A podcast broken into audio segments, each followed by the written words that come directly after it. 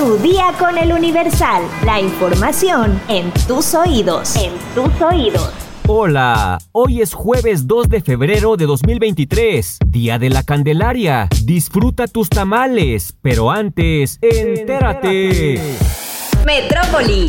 Por daños, el metro pide 260 millones de pesos al conductor procesado tras choque en línea 3. En un hecho catalogado como histórico, el sistema de transporte colectivo Metro solicitó 260 millones de pesos al conductor Carlos Alfredo N, vinculado a proceso por el delito de homicidio y lesiones dolosas, pero solo pidieron 120 mil pesos para 19 víctimas. Al término de la audiencia, Fabián Hidalgo, representante legal del imputado, dijo que el sistema de transporte colectivo pide dicha cantidad por daños al tren, a las vías e ingeniería civil. No obstante, dijo que el gobierno de la Ciudad de México solo pidió 120 mil pesos para repararle el daño a 19 personas, en las que no se contempla a Yaretsi, la joven que perdió la vida tras el choque en la línea 3 el pasado 7 de enero. Fabián Hidalgo dijo que Carlos Alfredo se declaró inocente ante el juez de control. Ante esto, adelantó que el sindicato de trabajadores del metro apelará la medida cautelar de resguardo domiciliario. La noche de este miércoles, el juez Júpiter Palacios Ruiz vinculó a proceso a Carlos Alfredo N.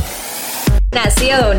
El senador Miguel Ángel Mancera presentó una iniciativa de ley para reducir la jornada diaria máxima de trabajo diurna a 6 horas y la nocturna a 5 horas, con el propósito de evitar muertes por accidentes cerebrovasculares.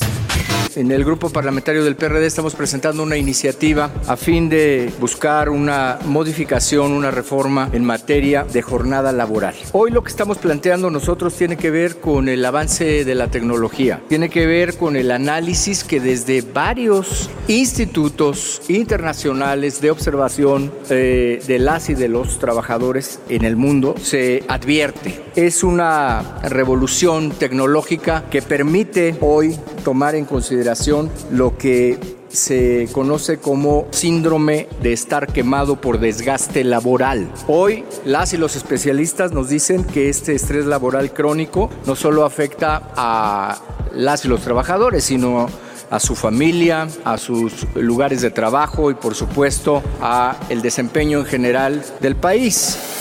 Estados. En Sonora, hallan el cuerpo semienterrado de un hombre en ejido de Cajeme. Podría ser del doctor Carlos Ríos. Trascendió que elementos de la Agencia Ministerial de Investigación Criminal inspeccionaban la zona por la última ubicación que arrojaba su teléfono móvil. Detienen a un sujeto que mató a su esposa y suegra en Ministerio Público de Ponctitlán, Jalisco. El gobernador Enrique Alfaro informó sobre la detención del presunto feminicida. Matan a tiros a director de la Policía de Investigación de la Fiscalía en Uruapan, Michoacán. Los reportes señalan que José Javier Hernández Hernández se encontraba en una lavandería a la hora de ser atacado por sujetos armados. Una vez más, por el reto Clonazepam, se intoxican al menos seis alumnos de secundaria en San Luis Potosí. Los efectos por la ingesta de este medicamento son mareos, somnolencia y náuseas, e incluso puede producir el coma. No lo intenten en casa. Mundo.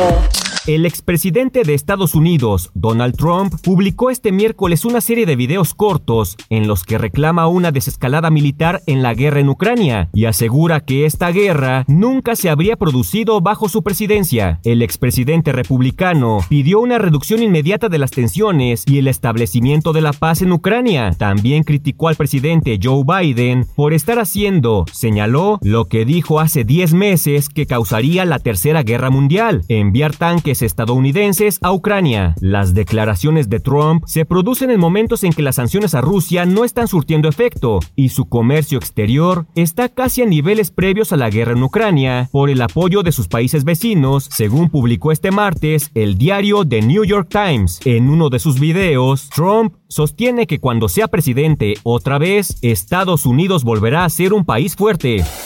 Espectáculos. RBD confirma que lanzará nueva música. La agrupación, que regresa a los escenarios tras 15 años de ausencia, sigue sumando conciertos. Se viene música nueva. No sabemos exactamente cuándo porque no tenemos una disquera. Todavía no escogemos el sencillo, pero se vienen nuevas canciones. Estamos contentos de poder darle esto a la gente. Declaró Cristian Chávez. Afirmó estar contento por tener un segundo aire en la escena musical y por todo el fenómeno que ha enloquecido a millones de fanáticos dentro y fuera de México. Por su parte, Christopher Uckerman indicó que debido a la alta demanda de boletos, pronto se abrirán nuevas fechas en el Foro Sol y en Guadalajara, y sabe que su regreso a la escena es parte de una evolución musical en la que hay una mezcla de generaciones. ¿Sabes cuáles son los requisitos para obtener el 50% de descuento en el pasaporte mexicano? Descúbrelo en nuestra sección destinos en eluniversal.com.mx. Ya estás informado, pero sigue todas las redes sociales de El Universal para estar actualizado. Comparte este podcast y mañana no te olvides de empezar tu día. Tu, día, con, El Universal.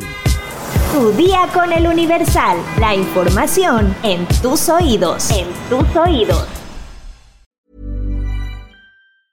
Hi, I'm Daniel, founder of Pretty Litter. Did you know cats tend to hide symptoms of sickness and pain? I learned this the hard way after losing my cat, Gingy. So I created Pretty Litter, a health monitoring litter that helps detect early signs of illness by changing colors, saving you money and potentially your cat's life. Pretty Litter is veterinarian developed, and it's the easiest way to keep tabs on your fur baby's health right at home. Go to prettylitter.com and use code ACAST for 20% off your first order and a free cat toy. Terms and conditions apply. See site for details.